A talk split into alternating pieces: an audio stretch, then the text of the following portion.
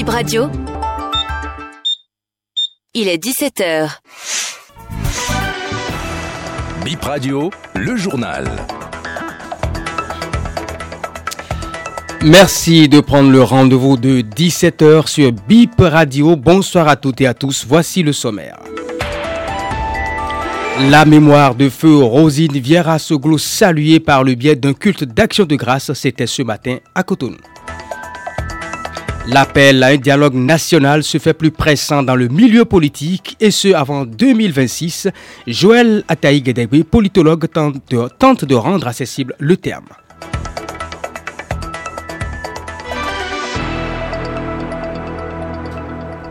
Bienvenue dans ce journal. Chant d'oiseau de Cotonou. Plusieurs personnalités y étaient ce matin pour rendre hommage à feu Rosine Vieira Soglo, ancienne parlementaire et ex-première dame du Bénin.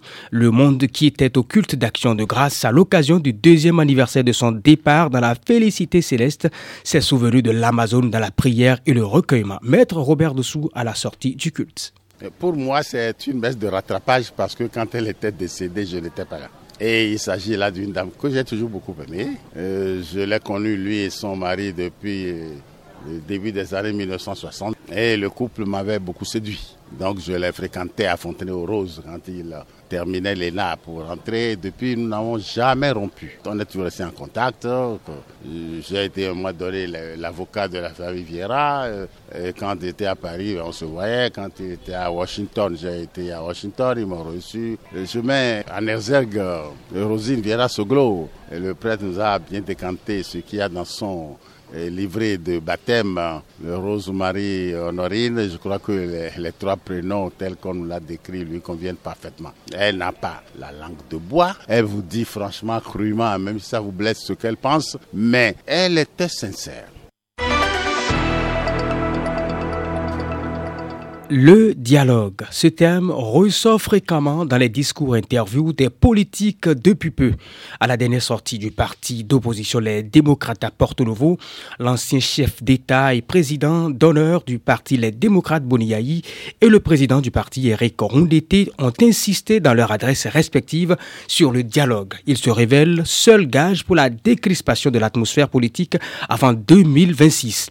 Rappelons au passage que Boliaï est d'ailleurs le premier politique à emprunter le mot dialogue dans un appel à son successeur, le président Patrice Talon, au détour d'un meeting à Parakou dans le septentrion. Le dialogue pour quelle fin? Joël Ataï Gedegbe, analyste politologue, essaye une réponse aller au dialogue politique, aller au dialogue national n'est pas la même chose. Alors, aller à un dialogue politique national qui se voudrait le plus inclusif possible est une intention louable à condition qu'on ne mettent pas des préalables et qui bloquent la bonne volonté des uns et des autres, à condition qu'on ne jette pas l'anathème à tout va, ni qu'on euh, vise à travers le dialogue politique une négociation politicienne. Le dialogue politique, comme l'a euh, si bien dit le président Eric Ondete, pourrait être la voie qui permette de préparer au mieux l'apaisement, en cas des les élections les plus apaisées qui soient pour le cycle de 2026 qui attend le Bénin et qui va être une première quasiment en termes d'élection générale.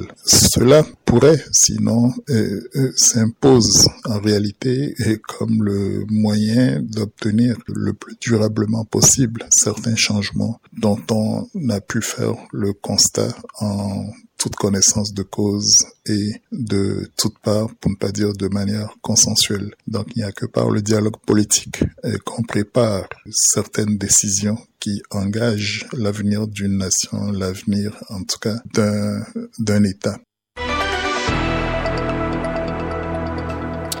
Infosport dans ce point de l'actualité, les Guépards juniors qualifiés pour le second tour du mondial scolaire de football en cours à Rabat au Maroc. Les poulains du coach Séverin Danra ont battu ce mardi l'équipe d'Angleterre sur le score de 3 buts à 0 après une première mi-temps vierge. Rappelons que ce mardi, les représentants béninois ont pris le dessus, c'était ce lundi donc, le dessus respectivement sur le Mexique 10 buts à 0 et le Maroc 2 buts à 1. Trois sorties, Trois victoires pour l'équipe du CEG Saint-Rita qui prend la tête de la poule avec 9 points au compteur. Voici les impressions du coach Séverin Dara que nous avons pu joindre par téléphone. Oui, c'est vrai, gagner le Mexique 10 à 0 d'entrée du tournoi, ça donne encore une, une, autre source de motivation aux joueurs, beaucoup plus d'envie. Et après, le déroulement du match a été tellement bien que les jeunes, tout de suite, ça les a permis de rentrer dans la compétition. Et c'est ce qui est aujourd'hui la, la continuité et aussi le résultat de tout ce qu'on est en train de voir. Nous avons joué le Maroc, on a battu 2-1. Ensuite, l'Angleterre qu'on a joué aujourd'hui et qu'on a aussi battu 3-0. Là, on joue demain les quarts de finale parce que les matchs de poule, il, il fallait une équipe à poule pour aller directement au quart de finale. Et on finit en tête de notre poule, ce qui nous permet de nous qualifier. Et là, on rencontre demain le, premier de l'autre poule, qui est la France. On n'a pas à changer quoi que ce soit. On essaye d'être beaucoup plus concentré, peut-être essayer de, de se mettre moins en difficulté, jouer le plus simplement possible là où il faut jouer simple et essayer de créer un peu là où il faut créer. Sinon, c'est le même état d'esprit. Rien, rien ne change, on avance. Mais là, nous partons pour les quarts de finale. Donc ça fait ça fait un match à élimination directe. Donc là, on n'a pas on n'a pas aussi droit à l'erreur comme comme la France. Ça va être un match très difficile, mais chaque équipe a, a sa chance à jouer sur ce match. C'est la fin de Bip Info, 17h pendant qu'il sonne 17h07 minutes en République du Bénin. Merci d'avoir été là, mesdames et messieurs.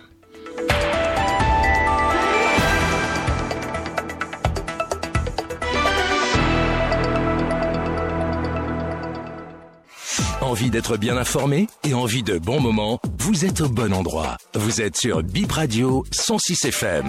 Nous émettons de Cotonou.